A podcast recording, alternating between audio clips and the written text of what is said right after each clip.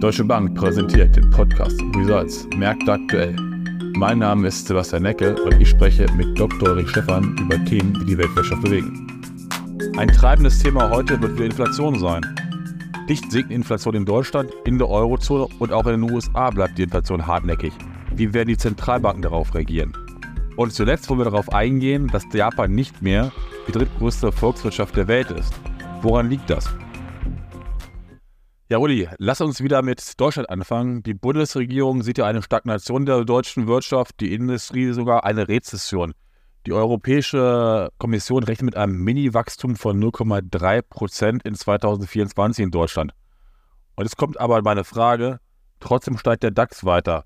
Äh, ist, wie begründet man sowas? Äh, sind die Erwartungen eventuell an den Märkten noch etwas anderes? Ähm, und wie siehst du das im, im Zusammenhang auch mit der Inflation? Ähm, also Wachstum, Stagnation oder doch Rezession? Ja, gerne, Sebastian. Das sind natürlich jetzt eine ganze Menge Fragen. Äh, ich fange mal vorne an. Also tatsächlich hat die Bundesregierung ihre Wachstumsprognosen deutlich nach unten genommen. Ähm, ich würde sagen, sie hat die äh, eher an die Realität angepasst und auch an die Vorhersagen, die wir ja schon gesehen haben vom Internationalen Währungsfonds beispielsweise oder von der OECD. Also insofern ist man da jetzt mittlerweile ähm, auf diesem gleichen Niveau angekommen und das scheint eben durchaus realistischer zu sein, weil wir die äh, Rezession bzw. das schwache Wachstum eben noch nicht verlassen haben, sondern es aus dem äh, vergangenen Jahr in dieses Jahr offensichtlich mit hineinnehmen. Also die Erwartungen sind, dass vor allen Dingen jetzt dieses erste Quartal sehr schwach der deutsche Aktienindex ist in seiner Kursentwicklung natürlich nicht nur äh, von volkswirtschaftlichen Daten abhängig und erst recht nicht von den deutschen. Es gibt überhaupt keine Korrelation zwischen äh, DAX-Kursen äh, und dem deutschen Bruttoinlandsprodukt, was schlichtweg damit zusammenhängt, dass die deutsche Volkswirtschaft eine sehr offene ist und das bedeutet, dass die deutschen Unternehmen äh, sehr intensiv importieren, Importgüter in die Exporte einbauen und dann wieder exportieren. Sie haben aber auch umfangreiche Produktionsstätten im Ausland. Also sie sind doch eher von der Weltkonjunktur abhängig, als sie das sind von der deutschen Konjunktur. Und äh, hier ist eben die gute Nachricht, dass äh, die vorhin schon genannten Institutionen ja die Aussicht für ähm, das globale GDP, also Bruttoinlandsprodukt, sogar nach oben genommen haben. Ja, du hattest es gerade angesprochen, ähm, ähm, auch die, die, äh, das Bruttoinlandsprodukt. Und ähm, du hast ja auch gesagt, jetzt sozusagen im ersten, ersten Quartal geht man halt nicht von so einem wirklichen Wachstum aus. Wenn wir jetzt auf die Eurozone raufgucken, die Europäische Union, Union prognostiziert für 2024 0,8 Prozent Wachstum in der Eurozone. Ähm, viele sind eigentlich davon ausgegangen, dass Ende des Jahres mal die 1 vor dem Komma stehen wird. Und du hattest ja auch ein bisschen angesprochen, die Inflation hält sich immer noch ähm, äh, hartnäckig so ein bisschen. Aber wäre es nicht trotzdem der Zeitpunkt, jetzt mal so die, dass die EZB anfängt, die Zinsen zu senken? Vor allem gerade die südeuropäischen Länder, die ja doch äh, schon seit längerer Zeit die Zinssenkungen äh, fordern. Oder wieso reagiert die EZB so hartnäckig momentan darauf nicht? Ja, Sebastian, es ist äh, absolut richtig, dass die südeuropäischen Länder ein deutlich stärkeres Wachstum aufweisen als äh, beispielsweise Deutschland. Äh, wenn man etwas böse ist, würde man sagen, Deutschland zieht Europa wirklich nach unten.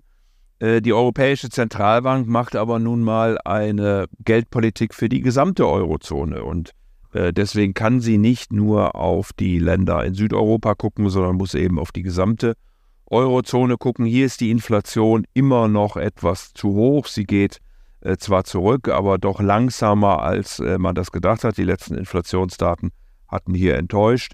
Und von daher kann ich natürlich die Stimmen verstehen aus äh, Südeuropa, die sagen, jetzt ähm, fangt mal an, über Senkungen nachzudenken. Ich glaube aber, dass der Hinweis von Frau Lagarde äh, auf der letzten Pressekonferenz richtig ist. Äh, zu sagen, dass äh, noch nicht die, der Sieg über die Inflation ausgerufen werden kann. Äh, wir haben nach wie vor eine starke Fiskalpolitik, wir haben nach wie vor ähm, hohe Lohnforderungen und äh, von daher glaube ich, dass sie recht hat, wenn sie andeutet zumindest, dass es wohl die ersten Zinssenkungen erst im Sommer geben wird. äh, wenngleich hier der Druck sicherlich deutlich höher ist als beispielsweise in den Vereinigten Staaten von Amerika, weil eben die europäische Konjunktur, namentlich die deutsche, äh, so schwach äh, sich äh, entwickelt im Moment. Das heißt, du gehst von einer ersten Zinssenkung im äh, Sommer aus und eine weitere in diesem Jahr auch noch, oder? Ja, das kann durchaus sein, dass wir äh, weitere sehen werden. Ich gehe von der ersten Zinssenkung im Juni aus.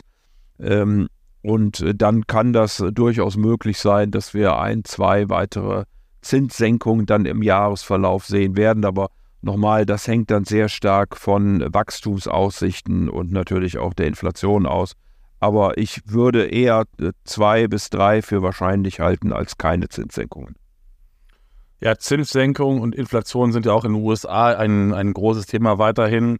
Ähm, eigentlich bin ich davon ausgegangen, dass im Januar die Inflation in den USA rückläufig sein wird. Äh, man ist davon ausgegangen, oder viele Marktteilnehmer, dass um die 2,9 Prozent äh, im Januar drin wären. Äh, geworden sind es dann doch deutlich über drei mit äh, 3, äh, ich glaube 3,1 Prozent. Also, ähm, aber doch ein Stückchen darüber, über den Erwartungen. Und ähm, ich stelle mir so ein bisschen die Frage, zum einen verhindert das wahrscheinlich aktuell auch noch, äh, dass die FED eine zu lockere Geldpolitik anstrebt. Auf der anderen Seite stelle ich mir die Frage, ähm, wenn jetzt im März beispielsweise die FED die Zinsen nicht senken wird, wird sie dieses Jahr dann überhaupt noch was machen? Weil bislang oder in der Historie haben sich ja aus dem US-Wahlkampf rausgehalten und das könnte ja vielleicht doch auch noch mal ein bisschen Bewegung dort reinbringen, oder? Ja, fangen wir mal vorne an. Also tatsächlich äh, war die Headline Inflation, wie man so schön sagt, also die Inflation, wo wirklich der gesamte Warenkorb angeguckt äh, wird, bei 3,1 Prozent. Hier waren 2,9 erwartet. Es ist schon ein Rücklauf, äh, weil im Vormonat, nämlich im Dezember, waren es noch 3,4 Prozent, also von daher 0,3 Prozentpunkte tiefer. Allerdings, und da guckt die FED noch mehr drauf, die sogenannte Core-Inflation, also da, wo die volatilen Bestandteile Nahrungsmittel und Energie herausgerechnet äh, werden, die war bei 3,9 Prozent, äh, genauso wie im Dezember und war hier mit 3,7 erwartet worden. Also äh, das zeigt, dass die Inflation doch ein bisschen hartnäckiger ist in den äh, Vereinigten Staaten. Das fällt zusammen mit einer Wirtschaft, die recht ordentlich läuft, um nicht zu sagen sehr gut läuft. Die Stimmungsindikatoren gehen nach oben. Der Arbeitsmarkt äh, war sehr, sehr äh, gut ähm, und äh, insofern kann man schon verstehen, dass die FED äh, im Moment da hin und her gerissen ist, wie sie denn mit der Geldpolitik äh, umgehen möchte. Wir glauben auch, dass die amerikanische Notenbank im Sommer den ersten Zinsschritt machen wird wahrscheinlich hinter der äh, Europäischen Zentralbank. Das äh, liegt aber einfach am Kalender. Die Europäer sind einfach eine Woche vorher dran.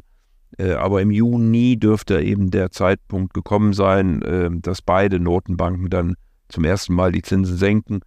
Ähm, der Markt hatte noch Anfang des Jahres spekuliert, dass die Fed sechs oder sogar sieben Zinsschritte nach unten machen wird. Mittlerweile sind wir hier auch nur noch nur noch in Anführungsstrichen bei drei bis dreieinhalb äh, Zinsschritten. Die Wahrscheinlichkeit, dass im März ein Zinsschritt kommt, äh, ist äh, komplett ausgepreist, liegt unter 10 Prozent. Äh, Im Mai liegen wir so rund bei 40 Prozent für den ersten äh, Zinsschritt und äh, auch der Markt glaubt eben mit 80 Prozent an den Sommer und insofern würde ich hier auch dem zustimmen. Das haben wir schon die ganze Zeit gesagt. Wir hatten immer vermutet, dass der Markt äh, zu optimistisch ist mit Zinssenkungen und dass sie später kommen würden. Was ein bisschen äh, erstaunlich ist äh, in dieser ganzen Situation, äh, Sebastian, ist, dass äh, der Dollar äh, nicht sehr viel stärker davon profitiert, dass Europa so schwach ist und dass, dass die Europäische Zentralbank möglicherweise vorher die Zinsen ansenken muss, wohingegen die US-Wirtschaft wirklich brummt ähm, und die Fed ja sich da Zeit lassen kann, äh, vor dem Hintergrund Wirtschaft die Zinsen wirklich zu senken.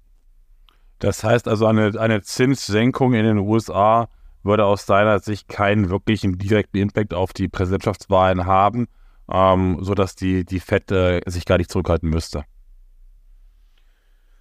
Also, wie gesagt, die Wirtschaft läuft äh, im Moment relativ gut. Äh, es kann sein, dass sie sich nach vorne hin ein bisschen abschwächt, weil ja die Geldpolitik immer mit einer gewissen Verzögerung erst wirkt. Aber ähm, die meisten Volkswirte gehen mittlerweile nicht mehr von einer Rezession aus. Äh, die Fed ist äh, der Geldwertstabilität und dem Wirtschaftswachstum, namentlich dem Arbeitsmarkt, verpflichtet, hat also im Gegensatz zur Europäischen Zentralbank zwei Ziele. Sie wird es beobachten und sie wird nach den beiden Zielen bewerten, weniger stark nach dem Wahlkampf. Ja, lass uns mal jetzt zu einem Land gucken, was wir die letzten Male gar nicht mehr so häufig dabei hatten, äh, Richtung Japan. Wenn wir uns äh, an Deutschland orientieren, haben wir in letzter Zeit doch relativ viel schlechte Nachrichten, wirtschaftliche Nachrichten aus Deutschland immer wieder besprochen. Deutschland gilt als der kranke Patient Europas mittlerweile oder auch schon seit äh, längerer Zeit. Und trotzdem hat Deutschland jetzt Japan als drittgrößte Volkswirtschaft der Welt abgelöst und äh, sich somit äh, einen Platz auf dem Podium gesichert direkt nach den USA und China. Äh, ist die Frage so ein bisschen, ist das Ganze nur rein symbolisch zu betrachten? Woran liegt das, dass, dass Japan den dritten Platz abgegeben hat? Ist das letztlich nur eine Folge des schwächeren Yen oder hat äh, Japan weitere Probleme? Also in diesem Falle ist es tatsächlich der Yen, der hier eine Rolle spielt. Um die Wirtschaftsleistung der einzelnen Länder vergleichen zu müssen, müssen sie natürlich auf eine Währung gebracht werden. Das ist dann in der Regel der amerikanische Dollar und hier hat der Yen eben stärker abgewertet, als das äh, der Euro getan hat. Äh, und insofern hat Japan hier die, äh, den dritten Platz an Deutschland abgeben müssen, rangiert jetzt auf Rang 4. Trotzdem haben beide Länder ökonomische Probleme. Japan steckt auch in der Rezession, hat im dritten Quartal äh, des letzten Jahres äh, annualisiert 3,3 Prozent abgegeben, im vierten Quartal noch 0,4, also eine gewisse Besserung, aber immer noch im Rückwärtsgang. Äh, in Deutschland haben wir ja vorhin schon besprochen, sieht es auch nicht wirklich rosig aus. Ähm, die Frage ist, wer kommt jetzt schneller raus? Äh, die Bank of Japan hat ja immer noch einen negativen äh, Leitzins von minus 0,1. Wir hatten ja vorhin schon gesprochen, die Europäische Zentralbank ist da natürlich auf einer völlig anderen Seite wird also möglicherweise im Sommer senken. Ähm, das heißt also, die japanische Wirtschaft hat hier von der Geldpolitik sicherlich weitere Unterstützung, was äh, Deutschland im Moment nicht hat. Ähm, äh, aber äh, in Japan ist auch eine größere Stetigkeit der Wirtschaftspolitik zu erkennen und ich glaube, davon profitiert Japan dann in den nächsten Monaten und deswegen würde mich nicht wundern, wenn sie diesen dritten Platz auch äh, zurückerobert. Erst recht dann, wenn die Gehaltsanpassungen, die ähm, Ende März, Anfang ähm, April laufen, äh, so ausfallen, wie das im Moment erwartet wird, nämlich äh, mit einer guten 3, vielleicht sogar einer 4 äh, vor dem Komma, dann hätte die Bank of Japan nämlich tatsächlich die Möglichkeit, den Zins aus dem negativen Bereich zumindest mal auf Null zu setzen und das sollte dann den japanischen Yen zumindest ein Stück weit stärken. Ja, vielen Dank, Uli, für dein, dein heutiges Update, deine heutigen Gedanken. Ähm, ich glaube, man kann sagen, ähm, der März wird wahrscheinlich zentralbankseitig äh, relativ, relativ ruhig bleiben und spannend wird es dann, wie die Zentralbank, die EZB, die FED im Sommer die Zinsen senken werden, in welcher Höhe und vor allem auch, wie viele weitere Zinsschritte folgen werden. Vielen lieben Dank. Sehr gern.